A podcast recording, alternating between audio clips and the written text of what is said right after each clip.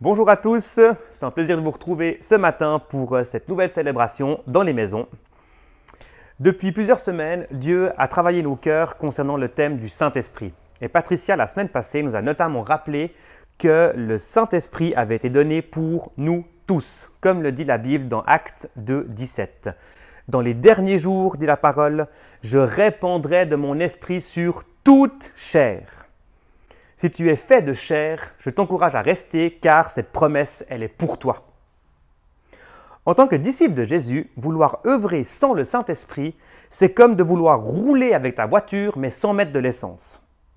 Tu peux aller en bout, mais à un moment donné, tu vas te retrouver arrêté, tu n'avanceras plus. Alors, est-ce que tu as déjà essayé de pousser ta voiture? Moi, ça m'est déjà arrivé. Alors, ça fonctionne, ça avance, mais c'est quand même nettement moins facile et nettement plus fatigant et tu vas nettement moins loin que quand tu as de l'essence dedans. Accueillir le Saint-Esprit dans ma vie, ça n'a pas été si difficile. Ça a même été plutôt simple à ma conversion. J'y ai cru, j'ai demandé, on a prié et j'ai reçu. Hop, affaire classée, c'était signé, on pouvait avancer. Mais des années plus tard, Dieu m'a fait réaliser qu'en fait, j'avançais par mes propres forces. Alors si pousser une voiture à la main, c'est fatigant, eh bien de pousser ta propre vie en avant, c'est encore une autre paire de manches. Est-ce que c'est possible? Oui, je l'ai fait. J'avançais bien et je croyais même être très heureux. Mais alors à quel prix? Je te pose la question, pourquoi vouloir pousser ta voiture si tu peux y mettre de l'essence et que tu peux avancer avec le moteur? De la même façon, pourquoi vouloir puiser dans nos propres forces, ces forces humaines, alors que Dieu te donne gratuitement la plus puissante et la plus merveilleuse des forces? La Bible ne dit-elle pas que nous sommes bénis et que notre coupe déborde? C'est dans le psaume 23. Mais de quoi déborde-t-elle? Et de quoi est-ce qu'on la remplit? Eh bien, j'ai réalisé que Dieu souhaite remplir notre coupe de son esprit et il a promis de nous équiper. Mais il ne peut pas nous y contraindre. Alors est-ce que tu es prêt à laisser faire? Si oui, on continue. Dans le royaume terrestre, nous avons une expression qui dit que la coupe est pleine. Cette expression, elle n'est pas du tout positive. Mais dans le royaume de Dieu, on est appelé à être rempli et à déborder de l'Esprit de Dieu. La conséquence, c'est que cet esprit de vie, il vient en toi et il déborde et il se déverse partout où tu vas. Et tu changes littéralement l'atmosphère où tu es. C'est le ciel sur la terre. Voilà une vision purement apostolique. Alors personnellement, ma coupe débordait. Ça c'est sûr. D'énergie, certes, pour ceux qui me connaissent. D'humour, ça dépend de la prestation des gens. D'amour, un peu, j'espère. Mais aussi et malheureusement, surtout, de peur de contrôle et d'orgueil. Et j'en passe. J'étais animé par la pensée que je ne pouvais compter que sur moi, par mes propres forces. Ma devise aurait pu être Dieu avec moi, mais seul contre tout. Mais Dieu est venu et a changé ça. Je suis tellement reconnaissant aujourd'hui de pouvoir avancer ni par force, ni par puissance, mais par son esprit, comme le dit la Bible dans Zacharie 4.6. Est-ce que c'est du 100% Bien sûr que non, je n'ai pas cette prétention, mais c'est nettement mieux qu'avant et je continue. Je vous partagerai à la fin une des clés qui m'a permis de me connecter à la bonne source pour remplir cette coupe.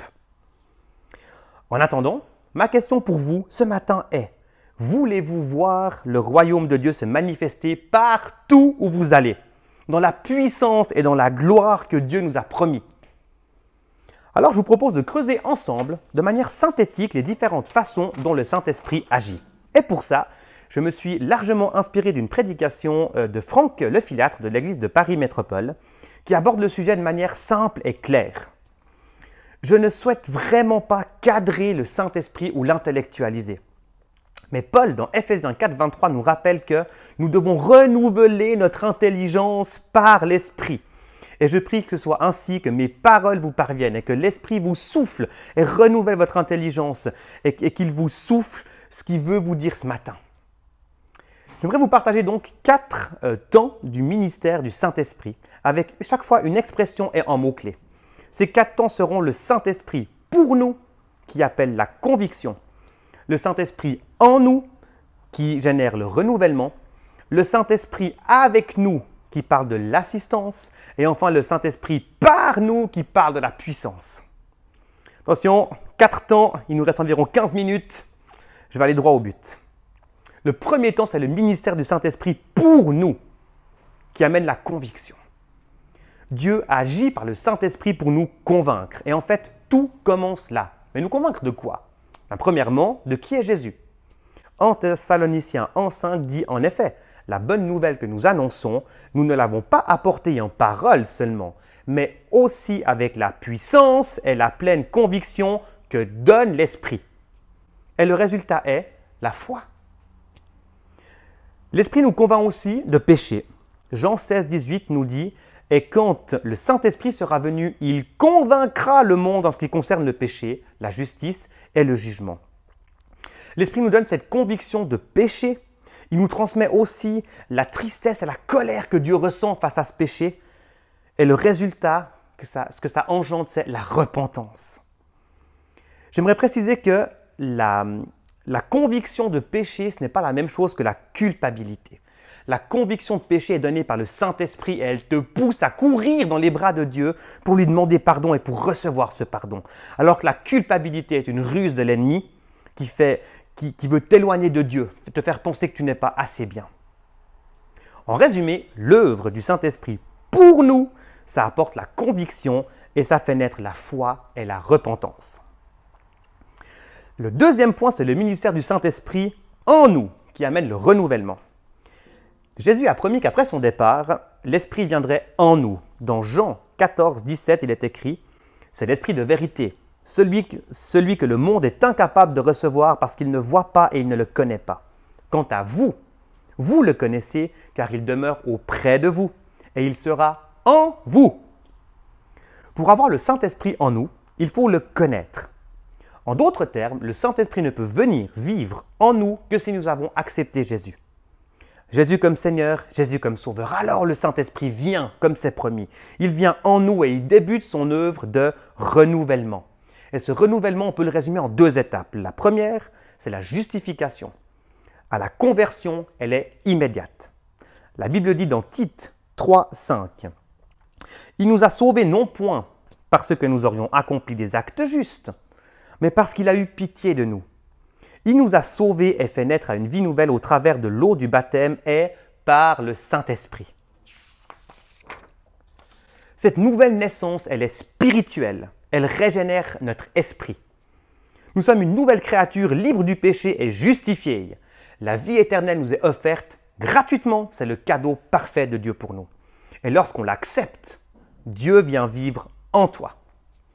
C'est une opération unique, instantanée, et elle est éternelle. Dès ce jour débute la seconde étape, qui est en processus. La sanctification. En Corinthiens 3.16 nous dit, ne savez-vous pas que vous êtes le temple de Dieu et que l'Esprit de Dieu habite en vous? Et eh oui, après la conversion, l'Esprit de Dieu vient habiter en nous. Et cette présence en nous, elle n'est pas sans effet. Si nous laissons le Saint-Esprit agir en nous, si nous lui confions l'immense chantier qu'est notre vie, il va l'édifier, il va s'en occuper. Comment?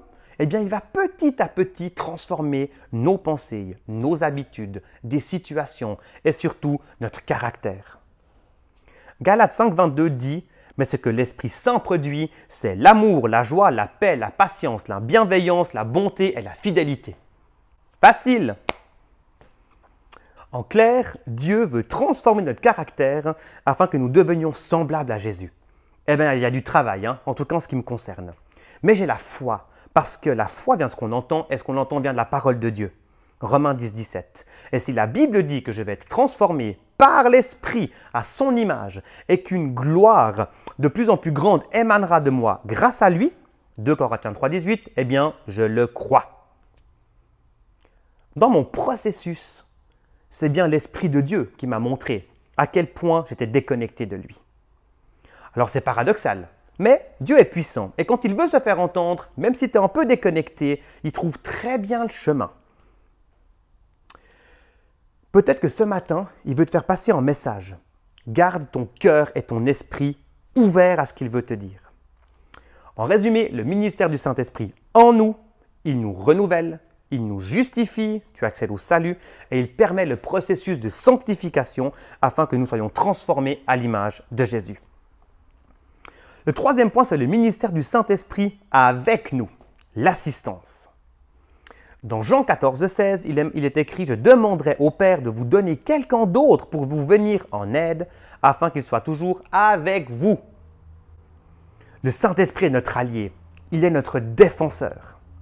Le Saint-Esprit est notre compagnon de vie, il ne nous abandonne jamais. Il est le trait d'union entre Dieu et nous. Il nous aide dans tout ce qu'on entreprend. Il est notre assistant divin personnel et il aspire plus que tout à être notre guide. Galates 5.16. Voici donc ce que j'ai à vous dire. Laissez le Saint-Esprit diriger votre vie et vous n'obéirez plus aux désirs de votre propre nature. Voilà une clé. N'oublie jamais que quoi qu'il arrive, même si tout semble aller de travers, tu traverses un temps difficile, tu n'es pas seul. Jésus a promis d'être avec nous jusqu'à la fin du monde, Matthieu 28, 20, et il l'est par le Saint-Esprit. En résumé, le ministère du Saint-Esprit avec nous, c'est de nous assister au quotidien afin d'être en permanence conduit par lui. Le dernier point, c'est le ministère du Saint-Esprit par nous qui donne la puissance.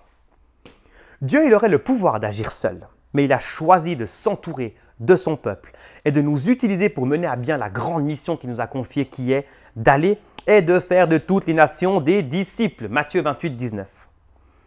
Mais il ne nous a pas laissés sans force ou sans armes. Le Saint-Esprit a été donné et avec lui la capacité d'amener le ciel sur la terre. C'est pas ce qu'on veut. Luc 24, 49. Quant à moi, j'enverrai bientôt sur vous ce que mon Père vous a promis. Vous donc, restez ici, dans cette ville, jusqu'à ce que vous soyez revêtus de la puissance d'en haut. La puissance surnaturelle du Saint-Esprit équipe le chrétien avec des dons, par exemple la guérison, la prophétie, les miracles, parler en langue, et il y en a d'autres. Avec des ministères, le, le ministère d'apôtres, de prophètes, d'évangélistes, de pasteurs et de docteurs. Rien de cela n'est possible sans le Saint-Esprit. Il agit au travers de nous. Avec lui, on peut accomplir tout ce que Dieu veut. Tout ce que Dieu veut. Jésus a expliqué à ses disciples ce qui se passerait après son départ. Marc 16, 17, 18. Voici les miracles qui accompagneront ceux qui auront cru. En mon nom, ils chasseront les démons, ils parleront de nouvelles langues, ils saisiront des serpents. S'ils boivent quelques breuvages mortels, ils ne leur feront point de mal. Ils imposeront les mains aux malades et les malades seront guéris. Est-ce que tu crois que tu peux faire ça sans le Saint-Esprit? Personnellement, j'essaye pas. Grâce à la puissance que donne le Saint-Esprit, tout est possible. Tout est possible. Dieu a besoin de personnes qui se lèvent pour lui et qui acceptent que le Saint-Esprit œuvre au travers d'eux. En Corinthiens 4, 20 dit bien, le règne de Dieu ne consiste pas en parole, mais en puissance, par le Saint-Esprit. En résumé, l'œuvre du Saint-Esprit par nous, c'est la puissance qui permet au ciel de se déverser sur la terre à travers nous, partout où tu vas. J'arrive à la conclusion. On a vu que le Saint-Esprit, il est pour tout le monde et qu'il agit pour nous, en nous, avec nous et par nous, au travers de nous. Mais alors, comment est-il possible de passer à côté? Eh bien, moi, je suis passé à côté. Comme je le disais au début, pendant longtemps, ça a été le cas. Pourquoi? Eh bien, la Bible dit que nous pouvons être aveuglés par notre intelligence. 2 Corinthiens 4.4. Qu'est-ce que j'ai mis du temps à le comprendre? Notre intelligence peut nous aveugler. J'avais la foi et Dieu m'utilisait. Là, n'est pas la question. Mais mes habitudes, mes pensées, mes paradigmes étaient bien ancrés en moi. Et seul Dieu pouvait les changer. Et il l'a fait. Permettez-moi de vous partager une clé une clé que j'ai expérimentée. Il y en aurait plein d'autres. Comme je l'ai dit au début, ma devise un peu inconsciente était Dieu avec moi, mais seul contre tout. Pourtant, j'aspirais tellement, tellement à vivre pleinement la dimension de l'esprit dans ma vie. C'est comme si quelque chose filtrait et empêchait l'esprit de venir remplir ma coupe. Ce filtre, entre autres, eh bien, il était constitué de la peur. La peur qui induit le contrôle. Et vous savez, le contrôle, il est dévastateur. Il stoppe, il stoppe net l'Esprit de Dieu. Ce n'est pas compatible. Galates 5,16 dit Laissez l'Esprit diriger votre vie. Comment voulez-vous vivre ça si vous souhaitez conserver le contrôle de votre vie? Après des semaines de préparation et à la fin d'une semaine de jeûne, Dieu m'a donné une vision. Il m'a montré que j'étais comme accroché à un arbre au bord d'un immense torrent, les pieds dans le vide, qui touchait un petit peu l'eau. Dieu m'a montré que ce torrent, il représentait les bénédictions que Dieu avait pour moi. Et c'était puissant. Et que cet arbre auquel je m'accrochais, eh bien, il représentait mes sécurités personnelles, le contrôle, le contrôle de ma vie. Je vais par mes propres forces. Et qu'est-ce qui m'empêchait de lâcher cet arbre? La peur. Dieu m'a clairement demandé ce jour-là de lâcher et de me laisser tomber dans ce torrent. Il m'a demandé de lui faire confiance. Alors j'ai lâché, mais dans les larmes. Et pendant de nombreuses minutes, Dieu m'a montré tout ce que je retenais. Et j'ai lâché tout ce qui me faisait peur, les unes après les autres. Difficile, mais quelle libération quel changement Quel changement de source Merveilleux. Ma coupe n'a plus jamais été la même et j'ai vu depuis un changement dans ma vie personnelle et dans ma vie spirituelle. Une nouvelle dimension a rempli mon esprit. Je vis aujourd'hui en pleine conscience que l'Esprit de Dieu me parle, me guide. Je me remets à lui du mieux que je peux et je tente vraiment au mieux de laisser toute la place. Et si j'oublie et que je me laisse envahir et que la peur revient et que je le mets de côté, eh bien, je me pose, je reviens à lui. Et c'est reparti. La lecture de la Bible aujourd'hui est plus profonde parce que je demande à l'Esprit de me parler. J'ai des révélations plus fortes. Les choses viennent beaucoup plus intenses parce que c'est la bonne source à laquelle je suis connecté. J'avais déjà tout ça avant. Mais c'est comme si le débit était plus fort. Et les fruits maintenant sont nettement plus importants. Voilà le résultat. Et j'aspire toujours, toujours à plus. Et vous?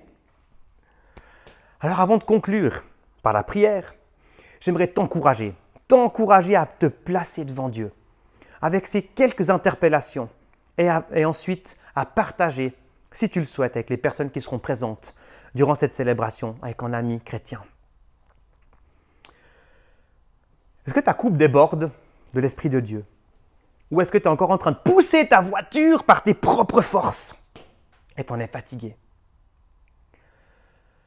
Est-ce que tu es dirigé par l'Esprit de Dieu ou par tes propres désirs? Est-ce que le Saint-Esprit te révèle en élément qui t'empêche de vivre pleinement selon sa volonté? Et si tu n'as pas encore pris la décision de confier ta vie à Dieu, sache qu'il te cherche. Et si tu le souhaites, tu peux en tout temps répondre à son appel. J'aimerais prier pour terminer. Seigneur, merci d'œuvrer par ton esprit pour nous, en nous, d'être avec nous chaque jour jusqu'à la fin du monde. Merci de nous équiper de la puissance nécessaire pour qui nous permette d'entrer dans cette destinée et d'accomplir la mission que tu nous as confiée. Saint-Esprit, je proclame ce matin que tu touches chacune des personnes qui a écouté ce message et que tu te révèles aujourd'hui d'une manière toute particulière à chacun. Saint-Esprit, je te prie de percer tous les obstacles, l'intelligence, les doutes, la peur, le contrôle, tout ce que tu vois et que tu discernes, Saint-Esprit, est brisé maintenant et que ta lumière puisse pénétrer chacun des cœurs. Père, garde-nous près de toi. Amen. Merci de m'avoir écouté. Je vous souhaite une bonne fin de journée et à bientôt.